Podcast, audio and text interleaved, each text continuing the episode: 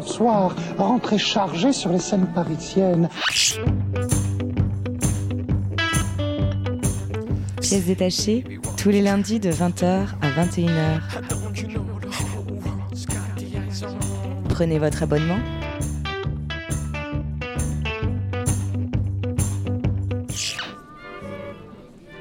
Oui, que, que Jack est emballé.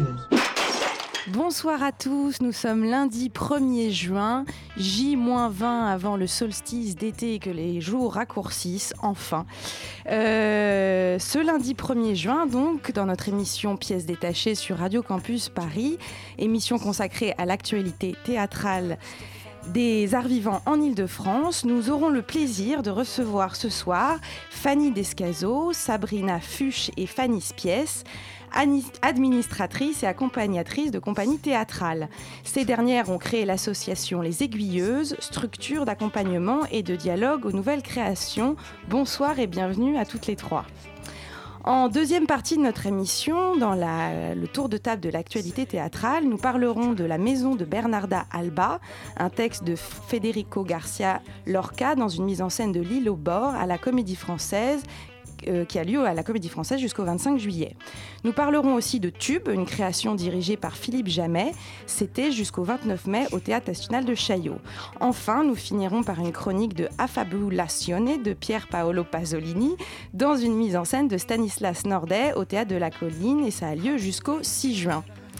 Mais tout de suite, commençons avec mon édito du soir. Ce soir, c'est une soirée un peu spéciale que nous vous proposons car nous recevons trois femmes, trois administratrices, trois selon la définition, responsables du financier et de là, l'administratif d'une structure culturelle. En gros, ce sont elles qui se chargent de faire le travail que les artistes, à défaut de savoir le faire, considèrent comme barbant. Alors j'ai voulu profiter de cet édito pour rendre hommage aux femmes et aux hommes de l'ombre, rendre hommage à ceux qui se tordent les méninges en S afin que d'autres puissent rêvasser en L. Rendre hommage au Pierre Berger de Yves Saint-Laurent, au Ike de Tina Turner, au Jacqueline Bouvier de Kennedy, au Sancho Panza de Don Quichotte. À ceux qui font des sourires pour attraper les maladresses des grands, qui ancrent ces oiseaux de nuit aux lueurs concrètes du jour. Les grandes figures du monde auraient-elles été capables de grimper jusqu'au sommet sans un autre pour les y propulser? Et pourquoi sommes-nous, nous publics, toujours et inlassablement plus facilement fascinés par l'artistique? Le génie est-il plus méritoire, plus enviable, plus admirable? Et d'où vient alors ce clivage entre l'activité intellectuelle et l'activité scientifique? Ne peut-on pas être les deux? Une parole ne peut-elle pas être à la fois scientifique et poétique? Le Festival d'Avignon semble nous questionner à cet endroit puisque depuis 2010, la programmation du IN propose Binôme, qui sont de courts spectacles issus de la rencontre et de la collaboration entre un artiste et un scientifique. Chaque binôme donne naissance à un texte, une pièce originale mise en lecture par un collectif de comédiens et de metteurs en scène. Mais pour en revenir au sujet de ce soir, eh bien au théâtre, pour ceux qui n'ont ni femme, ni frère, ni amis prêts à prendre à bras le corps cette tâche essentielle, il y a les administrateurs. Ces derniers sont-ils, comme on les imagine, réfugiés dans des lieux sombres, noyés sous des montagnes de paperasses et autres fiches de salaire? En tout cas, nos trois invités de ce soir ont plutôt bonne mine. Euh, Fanny, Sabrina et Fanny, bonsoir. Bonsoir. Bonsoir. Alors euh, pour commencer, vous avez décidé de regrouper vos compétences euh, il y a presque un peu plus d'un an et demi maintenant pour mettre en place les aiguilleuses, qui est un bureau d'accompagnement pour le spectacle vivant. C'est comme ça que c'est défini. Alors justement, est-ce que vous pouvez expliquer plus précisément à nos auditeurs ce qu'est un bureau d'accompagnement pour le spectacle vivant? Euh, un bureau d'accompagnement, en fait, je pense qu'on peut commencer par euh, redéfinir un peu pourquoi on a commencé, on a voulu monter les aiguilleuses. C'est qu'on est parti d'un constat euh, que pas mal d'artistes n'étaient pas, n'avaient pas d'accompagnateur, n'avaient pas les moyens d'avoir un administrateur, puisque ça coûte quand même de l'argent, donc ne savaient pas faire certaines tâches. Donc on s'est dit, bon bah voilà, nous on passe pas mal de temps au café à aider des amis d'amis, du coup, qui sont artistes et qui savent pas faire un budget, pas faire un dossier, qui ont du coup pas ces capacités-là. Donc est-ce que du coup, on peut faire quelque chose avec eux. Euh, donc, on est parti de ce premier constat en se disant, bah, on n'a pas envie d'être un bureau de production, d'avoir une sorte d'écurie avec euh, pas mal d'artistes, puisque nous, même, on est administratrice de certaines compagnies, donc on a des, collaborations avec des artistes, mais on s'est dit, voilà, on a envie de créer un autre espace de travail ensemble, à la fois pour valoriser nos métiers et en même temps pour aider, du coup, des artistes qui ne pourraient pas être accompagnés. Donc, en tant que tel, on fait avec, puisqu'on travaille pendant le temps du rendez-vous, mais on va pas faire à la place d'eux. Donc ça peut être un tremplin pour après travailler avec un administrateur, comme ça peut être des artistes qui viennent déjà accompagner et qui ont besoin de, de re-réfléchir à leur positionnement en compagnie. Et cette association, donc vous, vous, êtes toutes les trois, vous travaillez euh, pour des compagnies, euh, mais quelle est la spécificité exactement de l'association? Bah, du coup, la spécificité de l'association, c'est que justement, on n'est pas administratrice dans cette association. C'est ça la ah, vraie spécificité, c'est que justement, on est toutes les trois. On est alors déjà, on n'est pas administratrice, on n'arrête pas de se le dire. On cherche encore le vrai nom de nos métiers. On l'a toujours pas trouvé parce que on n'est pas administratrice dans le sens où non, on fait pas que des budgets et des fiches de paye. D'ailleurs, la plupart du temps, les fiches de paye, on les délègue. La compta, on la délègue beaucoup à des structures extérieures, des experts comptables, euh, voilà, des structures de paie. Donc oui, on fait des budgets et oui, on fait beaucoup de dossiers de subvention, mais avant tout, on accompagne des artistes.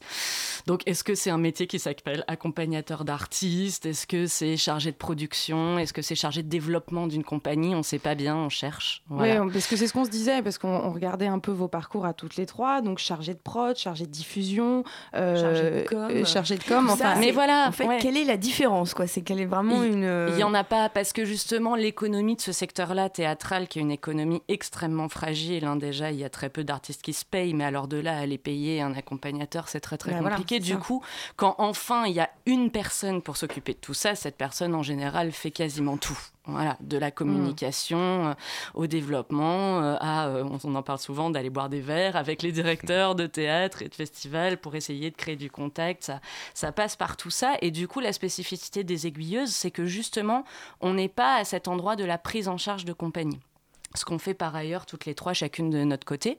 Mais euh, on s'est réunis pour accompagner des artistes à la pensée de leur structuration et au développement de leur compagnie. C'est-à-dire qu'on fait beaucoup de conseils, en fait. Euh, c'est pas très technique ce qu'on fait. Des fois, on fait un dossier de subvention ou un budget avec des compagnies, mais on va s'asseoir avec les gens et on va les faire réfléchir autrement à comment ils ont fondé leur compagnie, pourquoi ils l'ont fondée, euh, vers où ils veulent aller parce que souvent on se pose pas ces questions-là. On est dans des choses très terre à terre de mon Dieu, il faut trouver l'argent pour monter mon prochain spectacle. Et nous, on essaye de les faire voir plus loin et de comment on se pose des objectifs pour essayer d'arriver à un point qu'on se serait fixé. Euh, voilà. Et donc nous, tout notre travail, c'est de faire réfléchir autrement ces, jeunes artistes et ces jeunes compagnies. Et d'éventuellement faire le lien entre euh, des gens, des personnalités de l'administration et ces compagnies-là ou pas du tout justement? Oui, c'est déjà arrivé, par exemple, quand on travaille avec une compagnie sur de la structuration, euh, sur euh, des compagnies qui sont justement euh, en, questionnement sur comment ils pourraient être accompagnés. On en a accompagné plusieurs déjà, où au final, on les a aiguillés justement vers un type d'accompagnement et éventuellement des personnes qui correspondraient à, à leurs besoins. Ouais. Et alors, comment ça se passe, par exemple, quand vous, entre guillemets, pas prenez en charge du coup une compagnie parce que c'est pas vraiment ça. Du coup quand, quand vous décidez d'accompagner euh, une compagnie est-ce qu'il y a euh, est-ce que depuis que vous avez mis en place les aiguilleuses vous avez euh, beaucoup de demandes? Est-ce que vous faites une espèce de pas de sélection mais quels sont vos critères et comment ça se passe? Est-ce que vous vous aimez accompagner une compagnie du début de sa création? Ou alors vous arrivez en cours parfois et vous pour un petit peu sauver entre guillemets une compagnie euh, qui galère un petit peu euh, c'est euh, des gens qui viennent vous voir ou comment ça se passe? Oui, en fait, pour le moment, en tout cas jusqu'à présent, hein, on ne décide pas des compagnies qu'on accompagne, c'est-à-dire que c'est des artistes la plupart du temps ou des compagnies qui viennent nous voir et qui font appel à nous. Et en fait, on, détermine avec eux les missions qu'on va, qu'on va faire ou voilà quel, quel, quel, type de problématique en fait ils rencontrent. Et on va déterminer avec eux d'un temps d'accompagnement. Mais en fait, jusqu'à présent, nous, on n'a pas du tout de, on pas de critères artistiques. vraiment, c'est vraiment une rencontre en fait, où nous on explique ce qu'on fait, eux ils nous expliquent, ils nous exposent leur situation, euh, euh, vraiment leurs problématiques, et nous on voit en fait si vraiment on peut leur apporter quelque chose ou pas, qu'est-ce qu'on peut construire ensemble, comment on peut les accompagner, mais des fois on va faire un rendez-vous sur une question bien précise et, ce sera ça. Et il y a des artistes par contre qu'on a accompagnés pendant une saison parce que ils étaient en montage de prod par exemple, montage de production, et voilà, et on y a pas, en fait, il n'y a, pas de, a pas de règles sur euh, notre manière d'intervenir. Il n'y a pas de sélection puisqu'il ne s'agit pas d'un bureau de production à proprement parler. Hein, ce que je disais, il n'y a pas d'écurie ou il n'y a pas, cette, pas ces choses-là. Donc c'est ouvert à tous. Et après, c'est vraiment l'espace euh, du temps. Euh, c'est un pas de côté. C'est juste prendre le temps de réfléchir un peu autrement à sa pratique. ce qu'on ne fait souvent pas puisque on est, et même nous, hein, on est les premières. Ça nous permet, nous aussi, de prendre ce temps-là parce que ça nous permet de nous réinterroger, évidemment, en étant dans la rencontre. c'est vraiment prendre ce temps de recul et de se dire bon bah voilà, on s'interroge sur comment on travaille. Souvent on a la tête dans le guidon et puis on n'arrive pas à le faire. Donc voilà, c'est aussi se permettre cet espace-là pour mieux penser les choses. c'est ça, moi je trouve que c'est vachement bien d'avoir euh, cet espace de de souffle pour se poser parce que voilà les jeunes compagnies euh, c'est toujours voilà il faut il faut faire vite il faut faire euh, dans l'urgence et avoir entre guillemets du résultat. Et, euh, je trouve ça vachement bien d'avoir cet, espace de réflexion et que vous avec votre recul et votre vision qui du coup est, mm, est moins du côté entre guillemets artistique mais peut-être plus du côté concret entre guillemets du métier vous apportez un regard différent. Et, c'est ça qui est c'est ça qui est bien quoi et euh, moi, j'ai une question par rapport à hum, votre collaboration avec euh, l'Arcadie. Parce que donc depuis euh, le début de cette saison, vous collaborez avec l'Arcadie pour le dispositif Regard croisé. Tout à fait. Et, pourquoi avoir décidé de cette collaboration? Parce que vous effectuiez déjà des missions d'accompagnement avec différentes compagnies. Qu'est-ce que vous recherchez dans cette collaboration? Bah, en fait, ça s'est mis en place parce que nous-mêmes, on a fait un premier dispositif avec euh, Arcadie. C'est là où on s'est rencontrés toutes les trois, euh, qui s'appelait Autrement il y a quelques années, qui était destiné euh, vraiment aux jeunes administrateurs. Donc on s'est rencontrés là. Et puis on a continué à se suivre avec le groupe d'administrateurs. nous, toutes les trois, on s'est vus plus régulièrement, on s'est accompagnés. Puis à un moment, il y a eu cette nécessité de faire quelque chose ensemble. donc, et on a monté les aiguilleuses. Donc de manière très naturelle, on est retourné voir Arcadie, puisque c'est là d'où finalement est née cette aventure et on leur a parlé de, ce bureau. Et euh, très naturellement, on Karen Benarouche, qui s'occupe du pôle ressources, euh, nous a dit ben, Moi, j'ai envie, justement, dans une sorte de logique finalement, euh, que vous preniez le relais, que vous nous proposiez un dispositif qui est un peu la suite de ce que vous aviez fait vous. Et donc, c'est là qu'on a repensé les choses ensemble et qu'on a proposé Regard croisé. Alors, qu'est-ce que, pour les auditeurs, expliquez-nous un petit peu ce que c'est exactement, du coup, Regard croisé? Bah, déjà, ouais, la, grosse différence euh, avec ce qu'on fait, euh, parce que c'est vraiment en effet dans la même réflexion hein, d'accompagnement, de pas de côté, tout ce qu'on vient, tout vient de dire, le dispositif, c'est vraiment dans, ouais, dans la même réflexion qu'on partage vraiment, euh, en l'occurrence ouais, avec Karen Benarouche, euh, sur le développement des compagnies, sur la structuration. Et, euh, mais la grosse différence, c'est que là, en fait, on réunit cette année sept compagnies franciliennes où, en fait, on alterne des rendez-vous collectifs et des rendez-vous individuels. Donc ça, c'est quand même la, chose majeure qui change par rapport à ce qu'on fait d'habitude, c'est que on réunit autour d'une table des compagnies sur des, des, problématiques qui les concernent tous, alors à des degrés différents parfois, mais et donc ça c'est vraiment euh, ce qu'on ne fait pas du tout nous par contre dans les aiguilleuses, c'est que dans les aiguilleuses on est vraiment euh, sur des rendez-vous euh, individuels et sur des problématiques propres à chaque compagnie en fait. alors que là vraiment il y a des c'est très très important les rendez-vous collectifs qu'on fait dans le cadre du dispositif.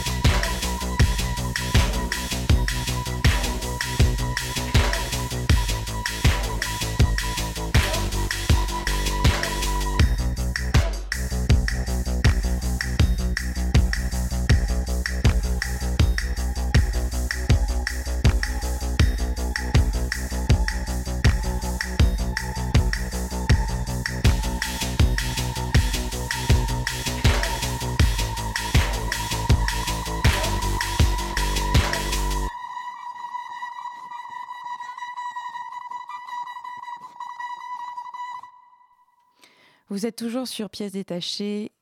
Dans... Vous êtes toujours sur Radio Campus Paris dans votre émission Pièces détachées. Nous venons d'écouter euh, Inside Twist de l'album Léviathan par Flavien Berger et nous sommes toujours en compagnie des aiguilleuses Fanny Descazo, Sabrina Fuchs et Fanny Spies pour parler de leur association.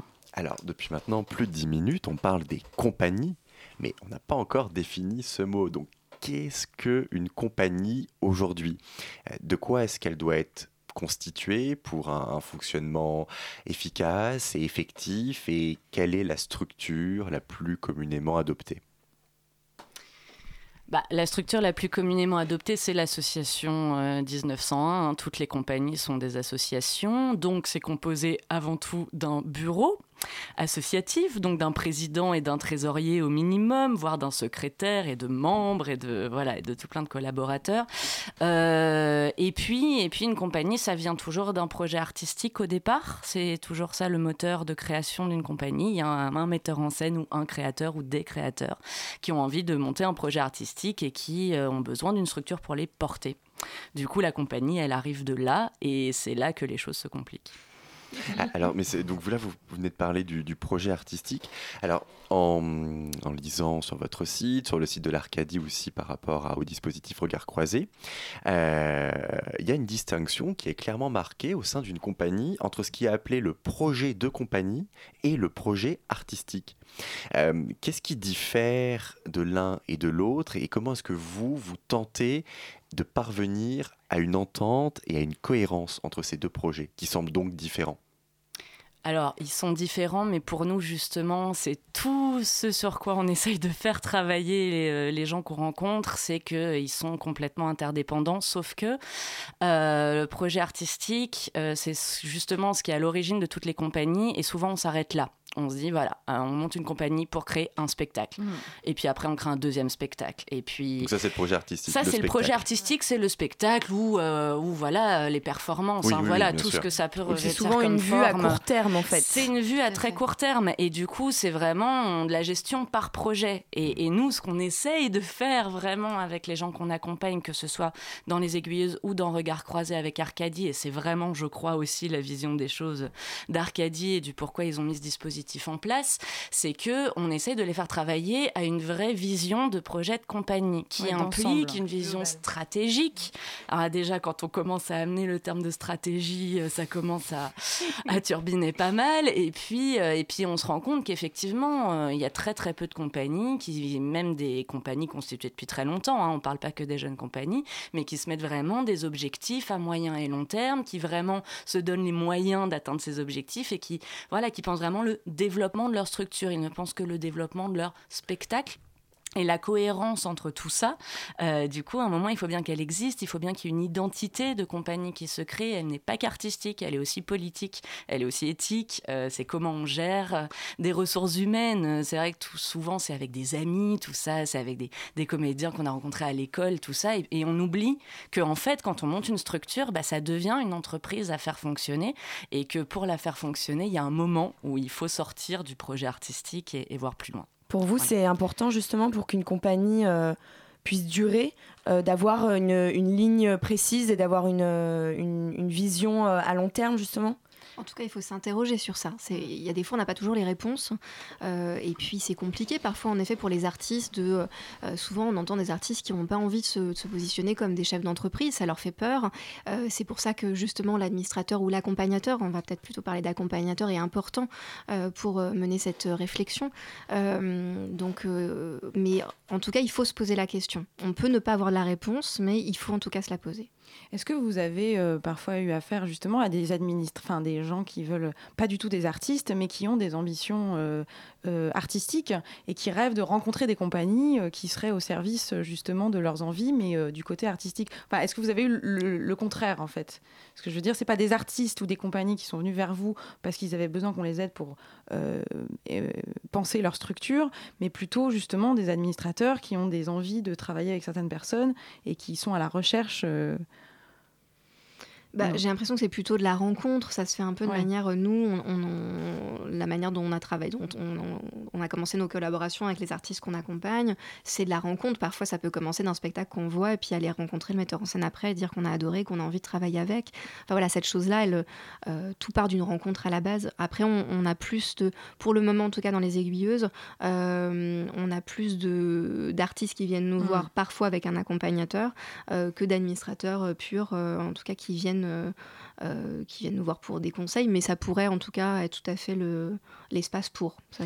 Et comment vous arrivez justement à vous positionner avec cet accompagnateur euh, que, est-ce que c'est vraiment... Est-ce qu'il se vexe, j'ai envie de dire, entre guillemets, sur peut-être que sa fonction, enfin, qu'il n'a pas rempli sa fonction et son travail non, parce qu'encore une fois, on, on fait, on n'est pas là pour le remplacer, on n'est mm. pas là pour faire à sa place ou lui dire ah tu fais mal ou c'est pas bien et tout ça. C'est, enfin, encore une fois, l'idée c'est vraiment de mener une. Après, tout dépend des problématiques, mais c'est de mener une réflexion avec les gens qui viennent nous voir. Donc, quand ils sont euh, en binôme, par exemple, euh, on, souvent on parle beaucoup de leur manière de travailler ensemble et des places de chacun et des désirs euh, de chacun. Et donc, enfin, souvent ça se passe très très bien même quand quand il y a des, des accompagnateurs parce que justement, nous, c'est notre métier aussi. Donc, du coup, on connaît la réalité euh, la plupart du temps euh, euh, de, leur travail et de leur quotidien. Donc, non, ça se passe toujours. C'est vraiment un cadre qu'on veut bienveillant. Donc, voilà, donc il n'y a pas de jugement. Voilà, c'est. Et alors, par exemple, quand, y a, quand vous avez des compagnies qui viennent vous voir et qui n'ont pas d'accompagnateur, et, par exemple, des, je pense notamment à des jeunes compagnies qui vraiment qui débutent, qui n'ont pas de, évidemment pas de moyens, enfin comme c'est le cas de, beaucoup, et qui auraient éventuellement envie, qui se disent, ah on va, on, vient vous voir parce qu'on a quand même besoin de conseils, mais euh, on va le faire nous-mêmes. Euh, est-ce que ça c'est quelque chose que vous déconseillez ou, euh, ou c'est envisageable? Ou alors est-ce que il faut vraiment prendre quelqu'un pour faire ce job-là qui est particulier, quoi. Est-ce que c'est une question qui fâche Non, non, non, c'est pas une question qui fâche. Euh, enfin, après, enfin, c'est pareil, c'est-à-dire que tout dépend euh, aussi de la personne. C'est-à-dire qu'il y, a des, y a des. Non, mais c'est vrai, il y a des artistes qui vont être euh, très très bons, par exemple, en, en relation avec les partenaires, euh, très bons même en com. Après, il y a toute une partie du travail, on va dire, d'accompagnateur qui est assez technique.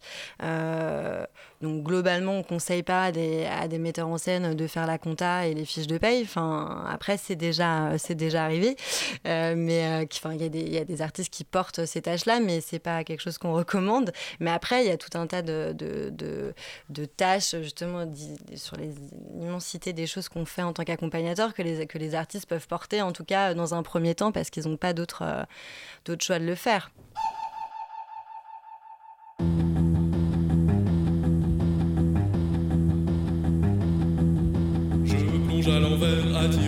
Un tourbillon vert illumine les sirènes. Le reflet des flambeaux dans du vomi turquoise. Le plus beau des voyages, c'est la fête foraine. Le plus beau des voyages, c'est la fête foraine.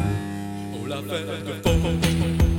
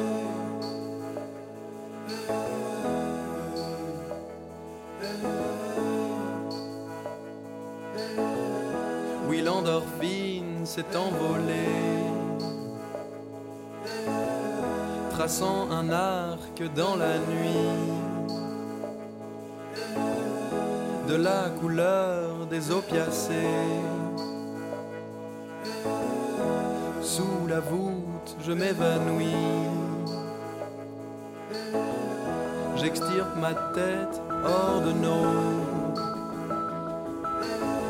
jeux dans lesquels je me crois mort. Je suis seul avec l'or de l'eau. Sous la surface de l'aurore. Je quitte le va-et-vient des âmes. Du plongeoir.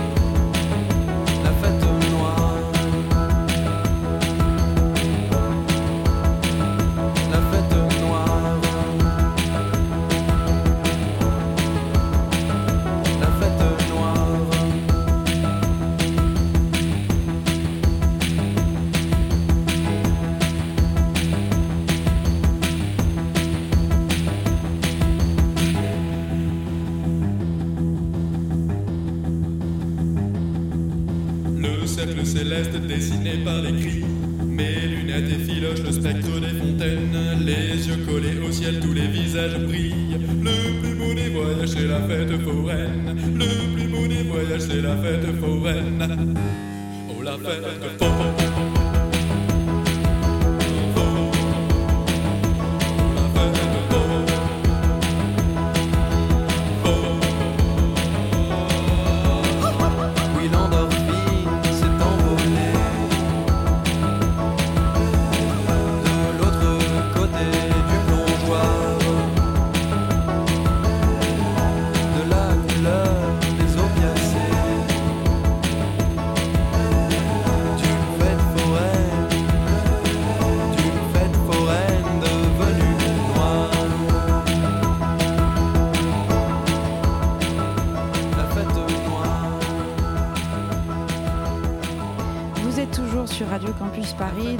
Pièces détachées et nous venons d'écouter le deuxième morceau de, l'album Léviathan de Flavien Berger, le morceau s'intitulant La Fête Noire.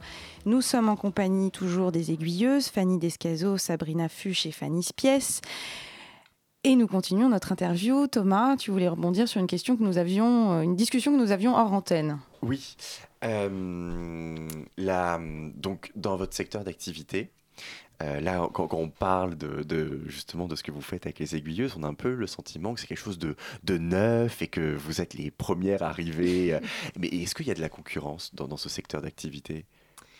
Alors, la concurrence, euh, non, je dirais pas ça, puisque euh, il y a une pénurie d'administrateurs. Donc, euh, bon, en concurrence, on va pas, euh, ça serait compliqué de dire ça. hein. Il y a- il y, a plus d'artistes que d'administrateurs, donc euh, voilà. Après, il y a des bureaux de production. euh, ça, c'est donc euh, c'est encore autre chose. Et il y a des personnes qui font de l'accompagnement comme nous, mais euh, euh, voilà, avec chacun leur identité ou leur volonté. Enfin, il y a- il y, a différentes La manières. concurrence, hein. c'était plutôt Oui, sur euh, ce l'accompagnement. secteur d'accompagnement. Euh, mais du coup, non, c'est important parce que ça raconte aussi quand même le paysage euh, dans lequel on évolue. Et euh, donc, il y a des gens qui font de la- de l'accompagnement, du conseil comme nous, mais on n'est pas très très nombreux quand même. Et justement, alors comment vous expliquez, j'imagine que vous, du coup, vous avez un regard global sur, euh, évidemment, les compagnies, la situation euh, des compagnies et des, des créations artistiques. Euh, comment vous expliquez ce, ce fossé qui existe entre, justement, le, le secteur administratif et les artistes? Pourquoi, par exemple, question certainement naïve, mais pourquoi il n'y a pas de plus de relations entre les écoles de théâtre et les écoles d'administration? Alors, il y a l'ENSAT à Lyon, par Mhm. exemple, mais bon, qui est une école nationale, donc Oui. sur concours.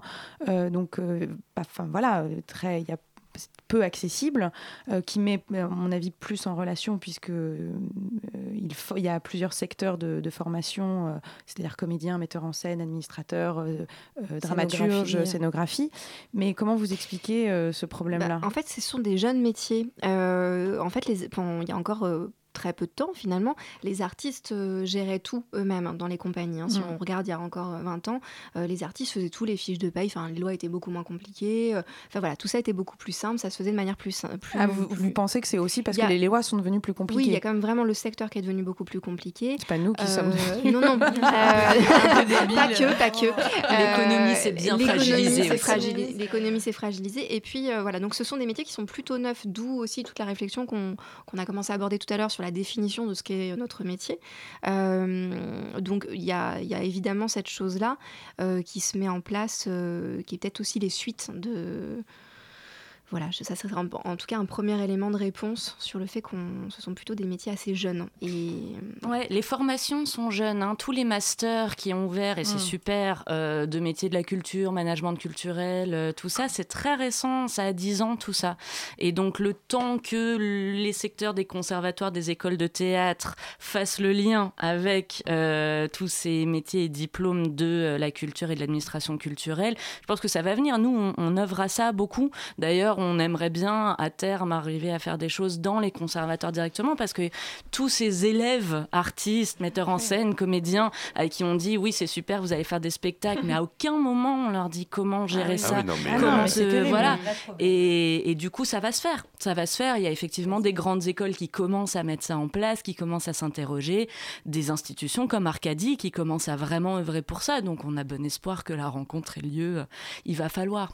Puis après ça, part aussi de l'envie. En tout cas, euh, on n'a pas forcément des parcours toutes les trois euh, d'avoir fait médiation culturelle ou on vient pas forcément de ces parcours-là. Donc, euh, donc il y a aussi, on peut très bien arriver à être administrateur sans avoir fait du coup un parcours qui serait fléché en médiation culturelle. Il y a plein de manières d'aborder et de d'accompagner les artistes. voilà, il y a plein de manières d'y rentrer en tout cas.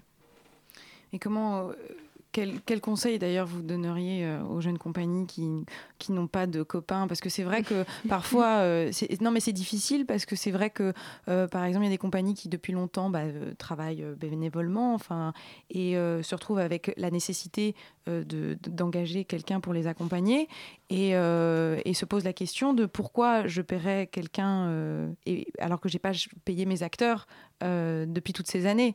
à quel endroit, à quel endroit le travail d'accompagnateur est plus, est plus à part, euh, mérite plus un, salaire que celui des artistes? C'est terrible comme question que je pose, mais c'est vrai que... Ah. Se partage le... On essaye de se partager le micro. C'est pas facile à trouver. Tu veux que je réponde?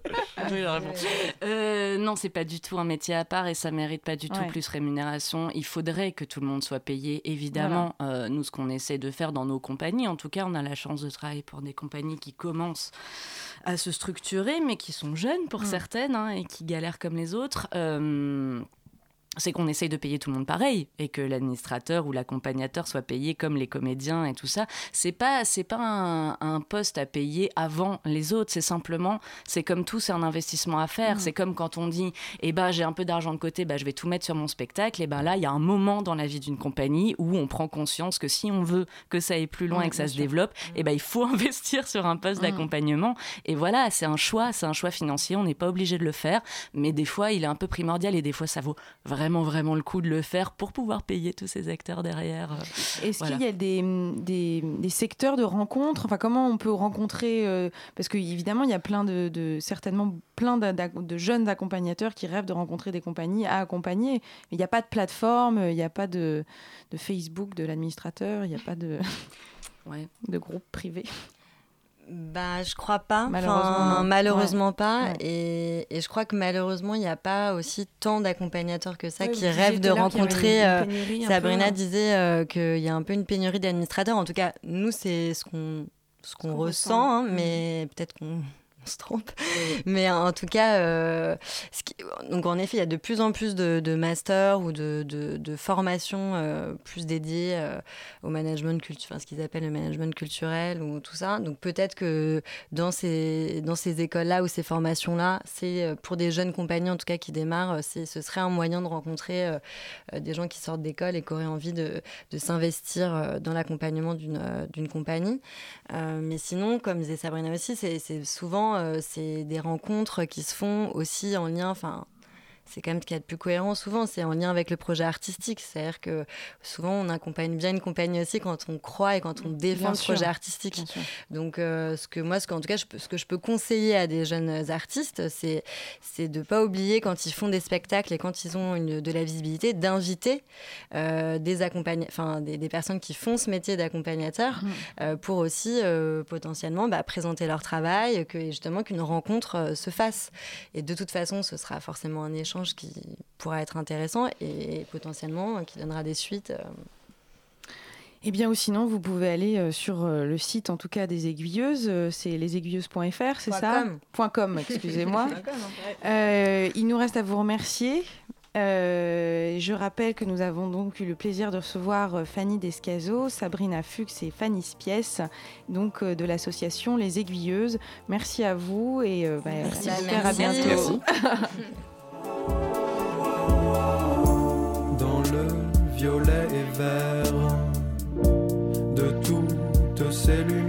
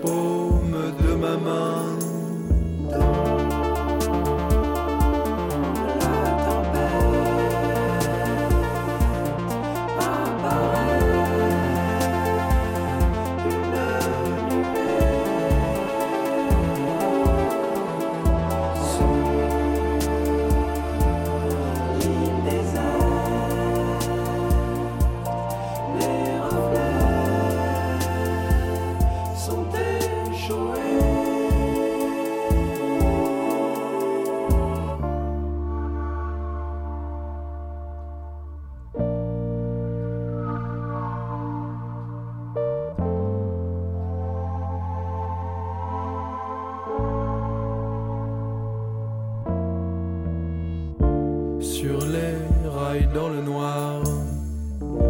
Toi serré contre moi, c'était, je le croyais, le début d'une histoire séparé par l'ondée.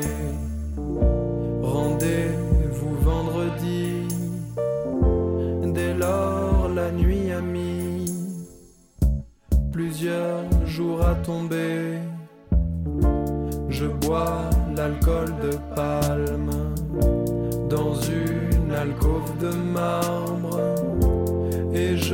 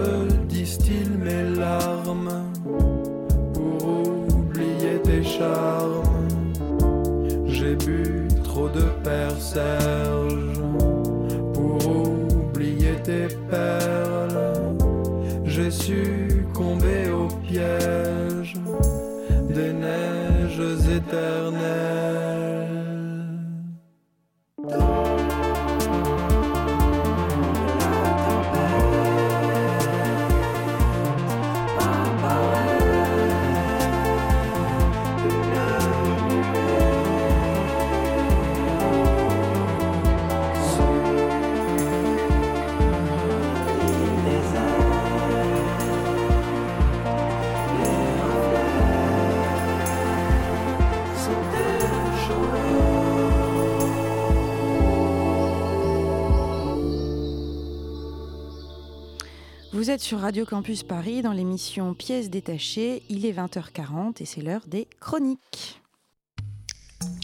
Il s'agit d'une, histoire, euh, c'est-à-dire qu'en fait, il s'agit plus d'un concept d'histoire. Alors, ce soir, nous allons parler de Tube, une création dirigée par Philippe Jamet. C'était jusqu'au 29 mai au Théâtre national de Chaillot, de Affabulazione de Pier Paolo Pasolini, dans une mise en scène de Stanislas Nordet au Théâtre de la Colline. Et je commence tout de suite avec La Maison de Bernarda Alba, un texte de Federico Garcia, Lorca, dans une mise en scène de Lilo Bor, c'était à la Comédie Française. Alors, le spectacle commence avec une première image très forte d'une sorcière aux cheveux blancs, derrière les barreaux d'un cachot. Elle hurle Bernarda, mais on ne l'entend pas. J'ai tout de suite été conquise par ce très beau début qui donne parfaitement la thématique et la tension dramatique.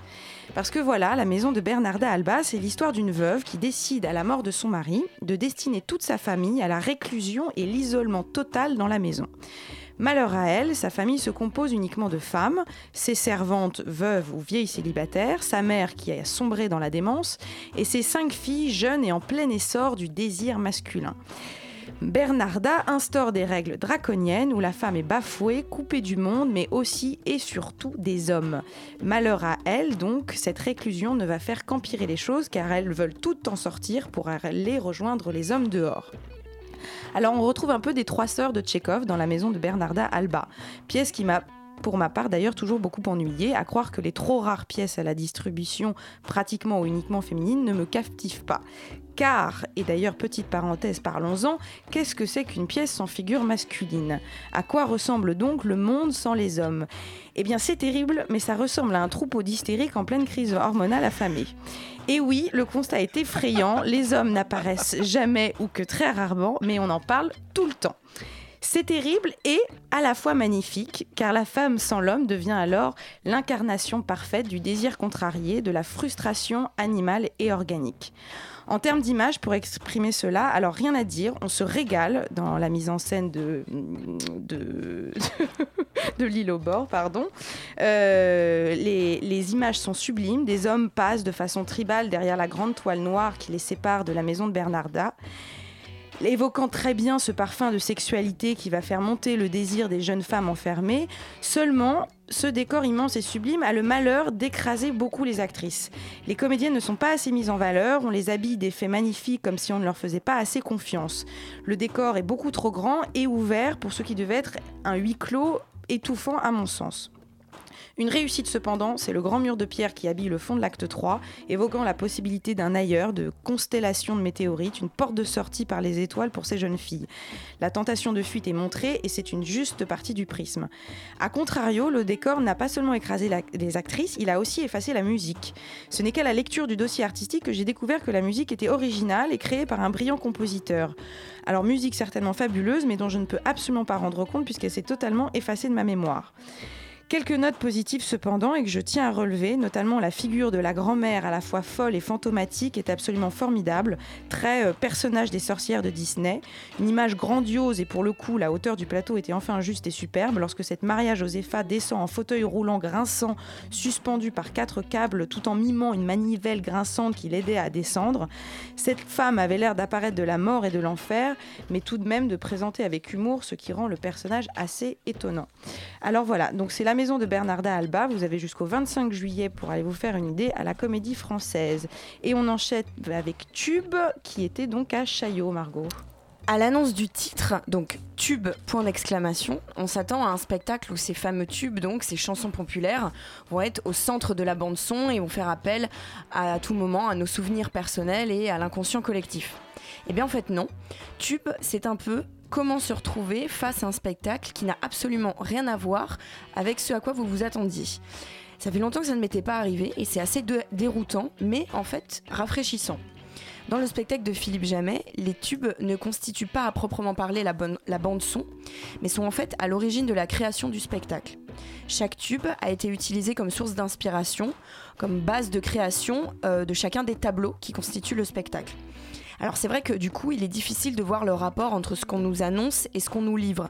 il faut se défaire un peu de ces habitudes de spectateur aguerri qui lit bien sa feuille de salle et qui s'attend à ce qu'on lui montre quelque chose de fidèle. Mais une fois passé cette surprise, on ne peut que se laisser emporter par la joie que dégagent ces danseurs. On se met à imaginer l'histoire derrière le morceau de musique qui correspond à chaque tableau. On peut éventuellement le lier à notre propre histoire et parfois voire même la plupart du temps, juste lâcher prise, sans rien comprendre, et regarder simplement ce que dégagent ces danseurs, tous très talentueux. Car c'est vrai, car c'est vraiment sur eux, plus que sur la musique en elle-même, que repose le spectacle. Pour moi, plus, qu'un spectacle sur les tubes et la culture musicale populaire, c'est un spectacle sur la dynamique entre le groupe et les différentes individualités, individualités qui le constituent.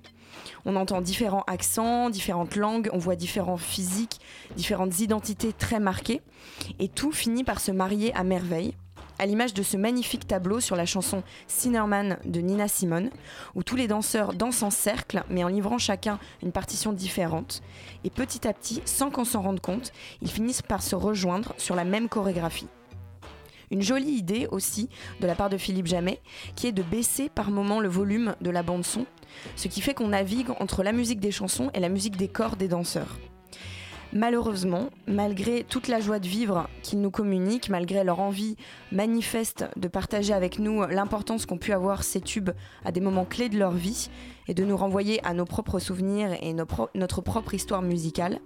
J'ai vraiment eu du mal à trouver un, fil dramaturgique à ce spectacle, à trouver sa cohérence. On passe un très bon moment, mais à la sortie, je ne pense pas qu'il m'en reste grand-chose, hormis une belle version a cappella de Proud Mary, ce qui ne suffit pas pour moi à faire un spectacle, disons, mémorable. Alors, euh, je l'ai vu aussi et avec toi, Margot. Alors, déjà, moi, tube, je pensais du coup que ça allait être une scénographie euh, tout en tube, euh, comme on peut. comme à Beaubourg Oui, comme à Beaubourg. Eh bien, non, non, c'était vraiment les tubes, c'est-à-dire les musiques. alors, moi, je, me suis vraiment fait la réflexion en, les regardant. je reviens sur ce que tu as dit sur leur performance de danseurs, parce qu'en plus, c'était des danseurs très incarnés et à la fois très, maladroits. Très maladroit. Et là, je me suis vraiment fait la réflexion que finalement, le, sublime. Euh, et la dramaturgie euh, ne pouvait naître finalement pas forcément de, la performance parfaite du corps, mais euh, complètement de sa maladresse, et ce qui était le cas là.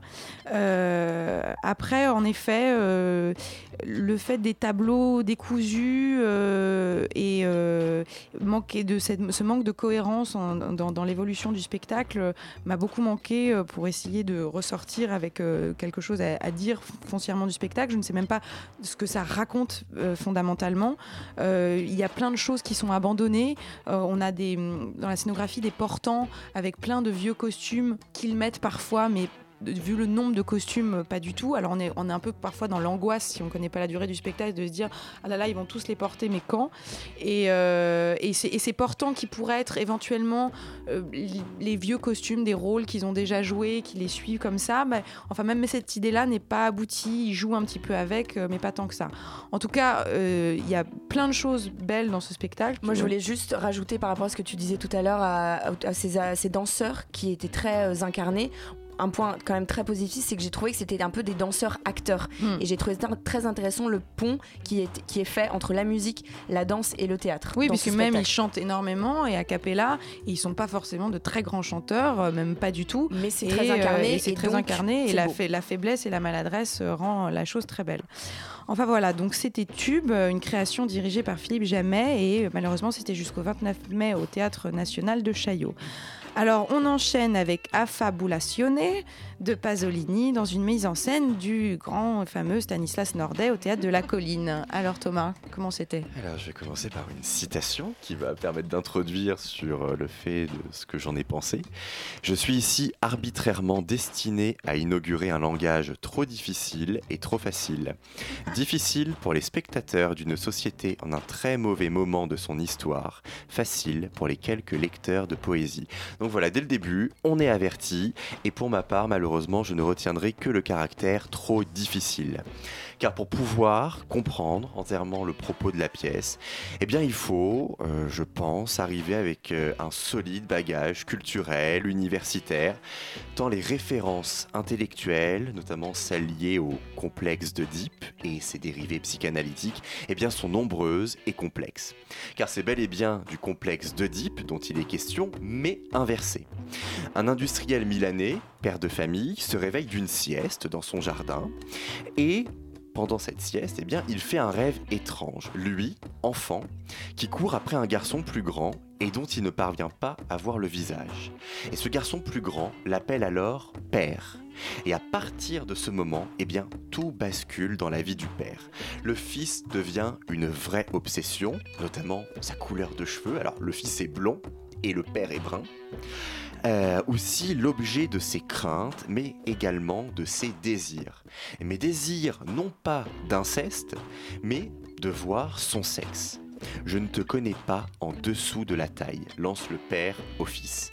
Le père éprouve alors le besoin de voir le sexe de son fils, mais un besoin qui cache derrière la crainte de perdre son statut de père, car avec l'âge, eh bien, les capacités de reproduction s'amenuisent au profit de celles du jeune fils vigoureux qui a toute la potentialité de devenir père. Et de ce fait, le père perd son statut de père et redevient un enfant.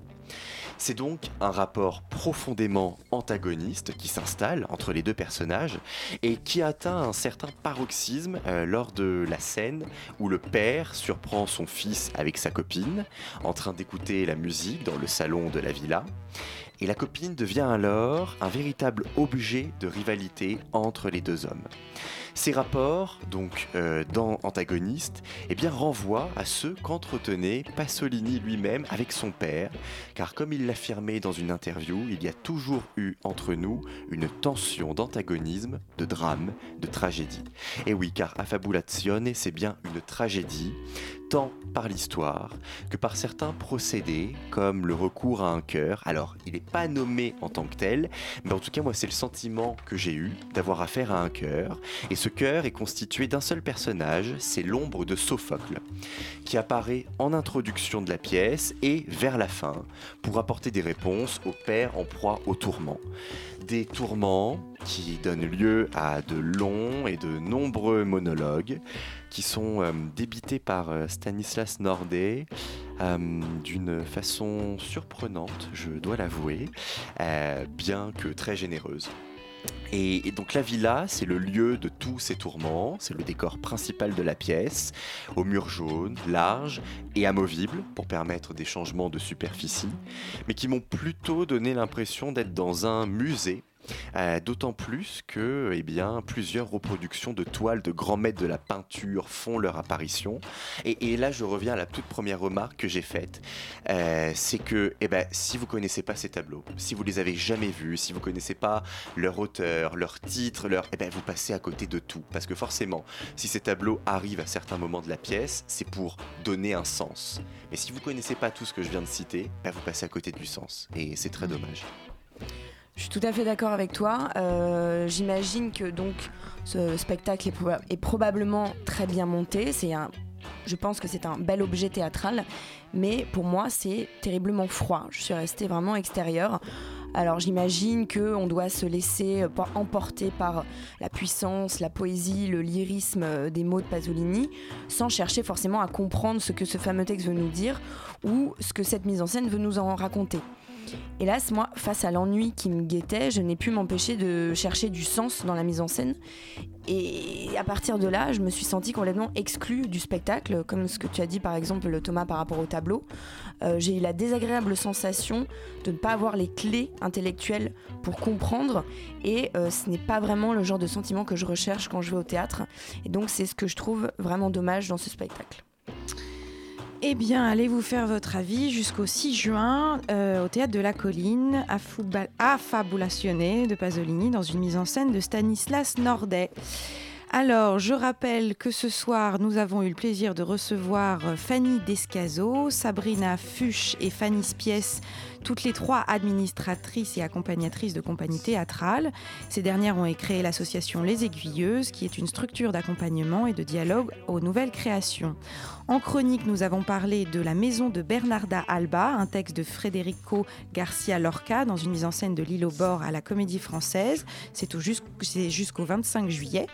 Nous avons aussi parlé de Tube, une création dirigée par Philippe Jamet. C'était jusqu'au 29 mai au Théâtre National de Chaillot. Et nous avons fini par Affable de Pierre Paolo Pasolini dans une mise en scène de Stanislas Nordet au Théâtre de la Colline. C'est jusqu'au 6 juin. Et j'aperçois Yumi qui va nous rejoindre dans le studio. Bonsoir, pièce détachée. Bonsoir. Et alors ce soir, on va parler de, d'un très très long morceau de Lou On va parler de Cowboy, on va aller au western et puis on passera un peu de nouveautés aussi en tout genre.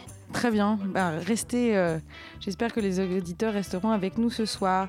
Cette émission a été préparée par Laurent Bazin et Chloé de Broca avec la complicité de Thomas Silla et de Margot Cavalier et réalisée par Antoine Cadou. On se retrouve la semaine prochaine. Bonne semaine de spectacle à tous et à bientôt sur Radio Campus Paris.